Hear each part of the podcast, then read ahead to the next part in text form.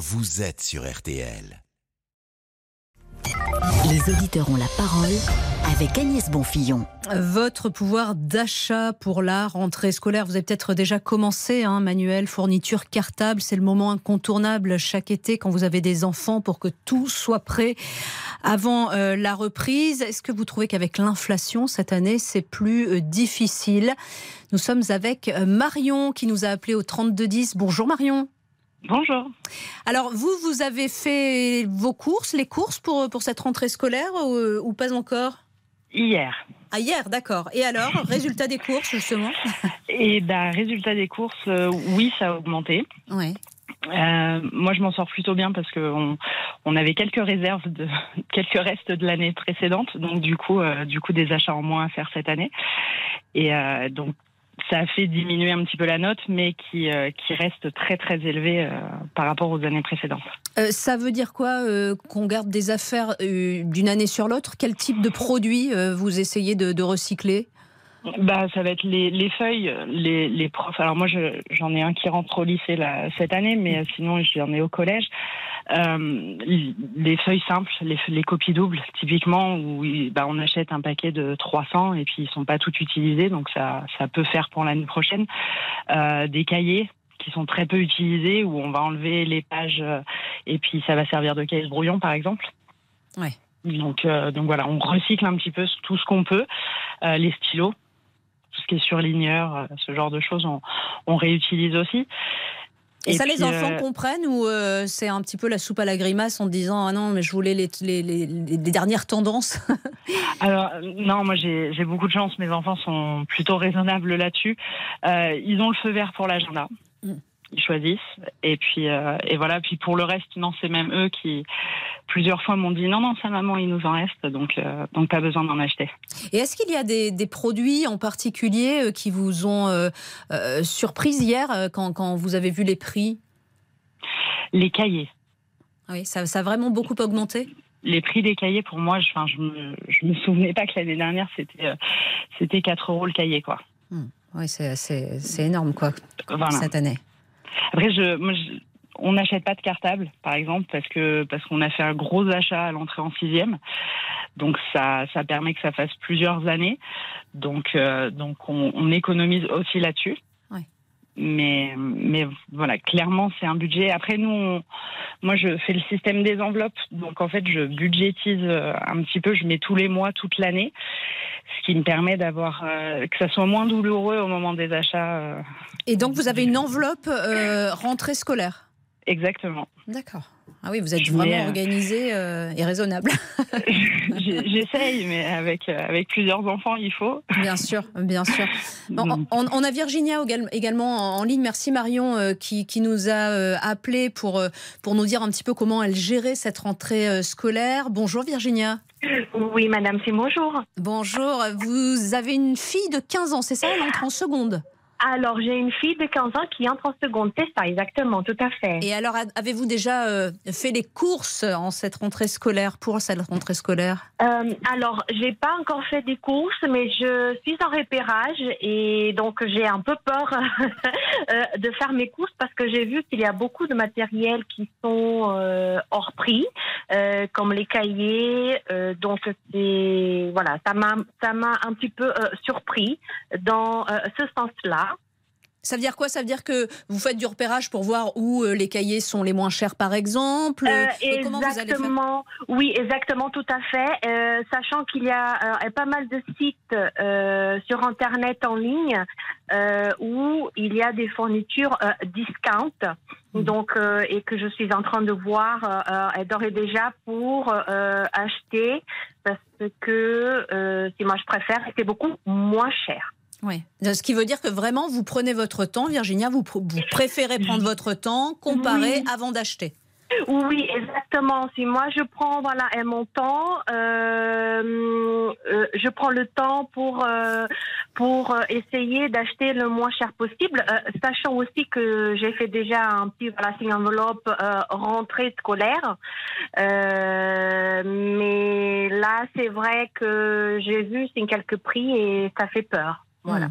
Hmm. Merci beaucoup Virginia de nous avoir euh, appelé sur ce sujet. Bonne rentrée, hein, bonne course, bon courage. Merci beaucoup, merci. merci beaucoup Virginia. Dans un instant, on parle de toute autre chose sur RTL car vous êtes nombreux à réagir à ce sujet hein, que nous évoquions dans, dans l'un de nos journaux. Les balades à poney dans les parcs parisiens, ce sera interdit à partir de 2025. À tout de suite sur RTL. Les auditeurs ont la parole avec Agnès Bonfils. Les auditeurs ont la parole sur RTL avec Agnès Bonfillon.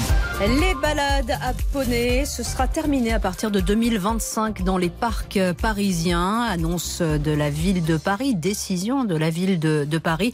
Les associations de défense des animaux le demandaient euh, depuis euh, plusieurs années. Bonjour Étienne. Bonjour Agnès. Que pensez-vous de cette interdiction? Eh ben moi je suis euh, outré. Je suis outré, je suis désabusé. Euh, parce qu'on supprime une fois de plus euh, pour les petits Parisiens, le, le, pour certains petits Parisiens, le dernier lien qu'ils peuvent avoir avec euh, un animal, un animal domestique. on leur supprime la possibilité bah, d'apprendre le respect, parce qu'en général, ces balades à on leur apprend qu'en face d'eux, ils ont un animal qui a été longtemps une proie, donc il y a des codes à respecter. On leur apprend à pas faire le clown, à pas faire de bruit, à pas crier, à ne pas passer derrière. On leur apprend la, la symbiose. On leur apprend l'amour d'un animal on leur apprend euh, la, possibilité bah, d'aller plus loin dans le monde de l'équitation s'ils découvrent un flash euh, comme moi j'ai pu avoir avec euh, avec les chevaux de mon grand-père que j'ai découvert moi j'avais la, la chance d'avoir un grand-père qui était dans l'agriculture qui, mhm. qui, était passionné de chevaux de trait ardennais qui a jamais eu de tracteur dans son exploitation. Et donc j'ai pu caresser les premiers chevaux chez mon grand-père, j'ai pu les approcher. Et beaucoup plus tard, quand j'ai eu les moyens, je me suis payé des cours en centre équestre. Et avec mon, mon papa, on s'est pris de passion pour euh, les chevaux euh, les chevaux un peu vieux, un peu euh, un peu usés que certains mettaient au rencard. Que personne ne veut plus, ouais. Euh, que personne ne veut plus. Et euh, alors là, c'était surtout mon papa qui qui s'occupait euh, qui s'occupait des, des, vieux chevaux comme Babette, comme Husney, et qui leur a fait une une super fin de vie. Alors justement, vous, vous êtes quand même visiblement très sensibilisé au, au, bien-être animal, puisque vous parlez des, des vieux chevaux, etc. Je, je, travaille à l'application justement du bien-être animal. Là, je travaille pour le ministère de l'Agriculture. Euh, dans une DDE TSPP, hein, ce qu'on appelait mhm. autrefois euh, les services vétérinaires. je peux vous dire que les gens, moi ce qui m'énerve le plus, c'est que les gens qui sont à l'origine de cette loi n'ont qu'un rapport très lointain quand ils en ont un avec tout ce qui est chevaux, poneys, mulets, bardeaux ou autres équidés. Donc euh, euh, une fois de plus, on a une loi qui est complètement contre-productive. D'ailleurs, aux informations. Même pour le bien-être de ces, de ces poneys, c'est peut-être pas mal, non, Étienne? Euh, Le bien-être de ces poneys, c'est quoi le problème de faire balader, de, de, faire travailler des poneys? Vous savez, les poneys Shetland, à l'origine, ils tiraient les wagons dans les mines. Mhm. Leur petite taille leur permettait d'aller dans des galeries vraiment petites. Donc, entre des balades dans les mines pendant 12 heures par jour, hein, et euh, une vie qui se terminait au fond de la mine parce que de toute façon ils étaient aveugles, ils pouvaient plus remonter, euh, ils pouvaient plus remonter à la surface. Mm, mm, mm. Euh, je pense que balader un enfant, euh, et puis vous savez, ça, pour eux, ça, balader un enfant sur son dos, ça n'a rien de, de, de titanesque ou de de comment dire d'impossible. Ouais, euh, et Étienne, restez avec nous. J'aimerais j'aimerais que Gisèle vous réponde parce que je pourrais le faire, mais enfin je suis pas là pour ça. C'est vous qui avez la parole au 32 10. Euh, Gisèle est avec nous. Bonjour Gisèle. Bonjour. J'aimerais que vous répondiez à Étienne, que vous vous disiez pourquoi vous euh, vous trouvez que c'est plutôt une bonne chose que ces balades à poney soient interdites à partir de 2025.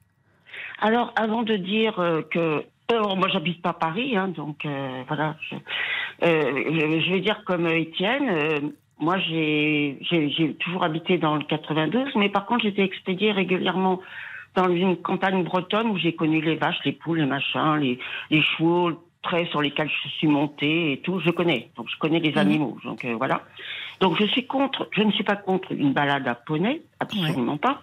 Moi, je suis contre la répétition des balades à poney dans les parcs. Les animaux on met des, des, gamins sur la dos d'un poney qui, Étienne est plus doué que moi sur la capacité des, des, chevaux ou des poneys à, travailler. Mhm. Mais moi, c'est la répétition. ce petit poney va toujours faire la même, euh, comment dire, euh, le, même parcours La même chose. tout le temps, toute la journée, toute la journée. tout- Et c'est ça que vous Moi, trouvez euh, enfin, c'est ça. La épuisant balade à pour, euh, pour l'animal. Voilà. Moi, j'habite Maison Lafitte. J'ai le parc, j'ai la forêt de Saint-Germain juste à côté. Quand je pars dans, quand je vais dans le parc de Maison Lafitte, tous les mercredis, il y a, je sais pas, une crèche ou je sais pas quoi, qui, qui amène des petits gamins. Et ça, c'est une fois par semaine. Ah oui. Voilà. Moi, c'est la répétition. Tout. Étienne, vous entendez ce que dit euh, Oui, Gisèle oui, alors euh, je, je permettez-moi de bon je vais je vais être respectueux envers cette dame parce qu'elle Ah non, mais allez-y, allez-y. Alors là. Non, non, Oui, non, mais on peut, le- on peut se dire les le- choses Ah dans non, le mais respect, allez-y, parce effectivement. que, allez-y, monsieur, parce que je vais vous répondre. Allez-y. Vous me parlez de répétition. Euh, pour un poney, euh, faut savoir que pour un poney, pour un cheval, même pour moi, quand je me balade, je peux me balader en forêt, dans la campagne, sur le même parcours dix fois par jour. Dix fois par jour, je verrai des choses différentes parce que je sais regarder. Pour ces poneys, euh, je vous répondrai moi qu'on a eu un, poney au centre équestre de Mulhouse où j'ai appris à monter, qui a 32 ans. On s'est dit, il serait peut-être temps de le mettre en retraite parce qu'il était toujours guilleret, toujours alerte, mais bon, il avait 32 ans. On l'a mis en retraite. Au bout de deux mois, il a fallu qu'on nous le ramène en catastrophe parce qu'il déprimait. C'est le vétérinaire qui a demandé qu'on le remette au travail parce que ce poney, euh, ne, voyant plus l'animation, ses, copains du, du centre équestre, tous les autres poneys, les enfants qui venaient autour d'eux, pour lui faire faire tous les jours la même chose, ce poney déprimait.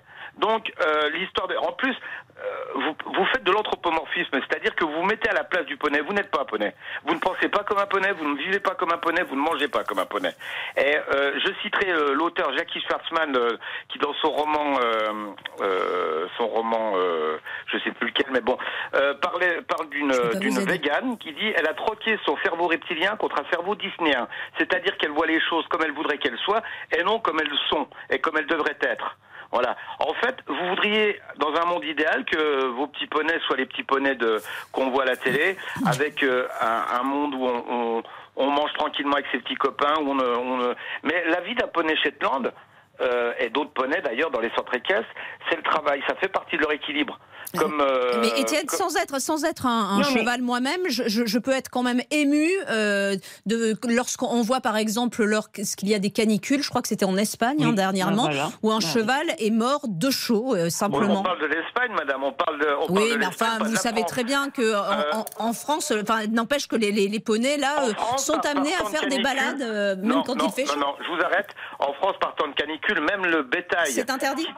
qui doit être acheminé vers les abattoirs ne peut pas être acheminé de telle heure à telle heure. faux. Je crois que c'est de, c'est de 6 C'est heures jusqu'à 20 heures le soir. Les, tra- les transports sont interdits au-delà d'une certaine température. Donc, pour les animaux qui travaillent, qui travaillent, c'est pareil. Mm. Euh, je vous dirais qu'on on arrive d'ailleurs en, en France à un monde où les animaux, euh, les animaux sont seront peut-être bientôt plus protégés que les humains. Donc, euh, il y a encore de la par temps marge hein, quand même, Étienne. euh. Par temps de canicule, vous ne verrez jamais un cheval travailler par temps de canicule. C'est C'est interdit. C'est faux, dit Mais Gisèle. c'est fou. Elle, Moi, exemple, Gisèle connaît les lois. euh, Gisèle Mais connaît attendez, les non, lois je ne connais doigts pas. Monsieur, une fois, laissez-moi parler pour une fois. Hein, je vous ai tout écouté, j'ai tout entendu. Voilà. Moi, je, personnellement, moi, j'avais rien à foutre que, que, que les gens se, se servent des chevaux. J'ai entendu ça aujourd'hui, donc je réponds. Voilà. Moi, j'étais il y a tr- très peu de temps, il faisait une chaleur à torride. C'était euh, à l'île de Ré. Et ben, à l'île de Ré, il y avait des pauvres poneys qui tournaient sous le soleil. Donc voilà, ne dites pas que c'est qu'en Espagne. Oui, je l'ai vu aussi en Espagne. Une chaleur torride à l'île de Ré, déjà, on a un peu de mal à... Eh ben oui, bon, parce que, alors peut-être que vous Euh, habitez, peut-être que vous n'habitez plus en France, monsieur. Parce que là, franchement, je suis Eh désolée. ben, si j'hab- j'habite en France, comme le disait euh, Michel Sardou, et euh, moi je Oh peux vous là, dire que les lois je les connais parce que c'est mon c'est mon travail de les faire respecter, madame. oui, bah donc, justement, euh, c'est- vous qui ne devriez pas absolument pas téléphoner, parce qu'à mon avis, vous n'êtes pas, vous n'êtes pas contre, vous êtes pour, pour et pour tout. Parce que vous ne pouvez pas Euh, dire que vous êtes contre les vous- balades à vous faites un-. Oui, vous je fais un amalgame parce que je suis une femme. Alors on va, on essayer de vous mettre d'accord en, attendez, en attendez, je prenant euh, Thierry, euh, Étienne et, et Gisèle. Thierry, juste un petit mot euh, sur le sujet justement. Oui. Euh, vous avez entendu Bonjour. Étienne et, et- et Gisèle. Que pensez-vous, vous, de cette interdiction à partir de Mais- 2025 dans les parcs Mais- parisiens À 200% d'accord, parce que j'adore en plus le, le ton condescendant de ce monsieur qui se bat sur des lois. On est en pleine exploitation animale. Hmm. Monsieur, il, monsieur, il dit que, que Gisèle ne, ne parle pas poney, ne mange pas poney. Lui, peut-être qu'il pense poney, qu'il mange poney. On est sur justement un système, si on tolère ça, on tolère ce qui se passe partout, les chevaux qui tirent des calèches par la canicule, par Mm. la chaleur. Ce monsieur se bat sur des lois. Les lois, elles sont écrites, elles ne sont pas appliquées.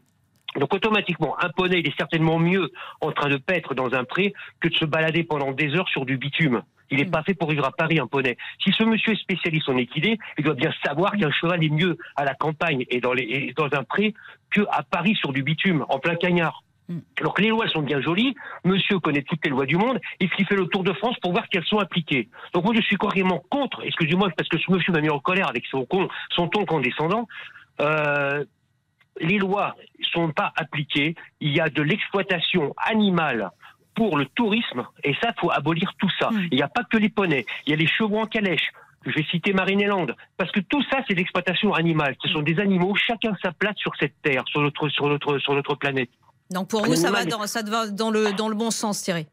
Mais exactement, bien entendu, il faut arrêter ça. Il faut arrêter ça, on n'est pas là pour, pour faire... En fait, on fait du fric sur le dos d'un animal, c'est ce qu'à le dire sur le dos d'un poney. On fait le- du fric sur le dos d'un cheval. Un cheval qui tire une calèche, qui s'écroule. Par... En, en même temps, on ne sait pas comment ils sont traités, ces animaux, sûr, par, le- par sûr. leurs propriétaires. Donc, faut Bah- arrêter, puis, hein, voilà. Merci beaucoup en tout cas euh, Thierry, nous avoir euh, donné votre avis au 3210. Dans un instant, on va, on va adoucir les mœurs. On va parler euh, d'un sujet beaucoup beaucoup plus léger. Appelez-nous hein, si vous avez euh, envie d'en parler justement avec nous. Euh, nous parlons euh, naturisme. Les auditeurs ont la parole avec Agnès Bonfil. Les auditeurs ont la parole sur RTL avec Agnès Bonfillon. Au soleil,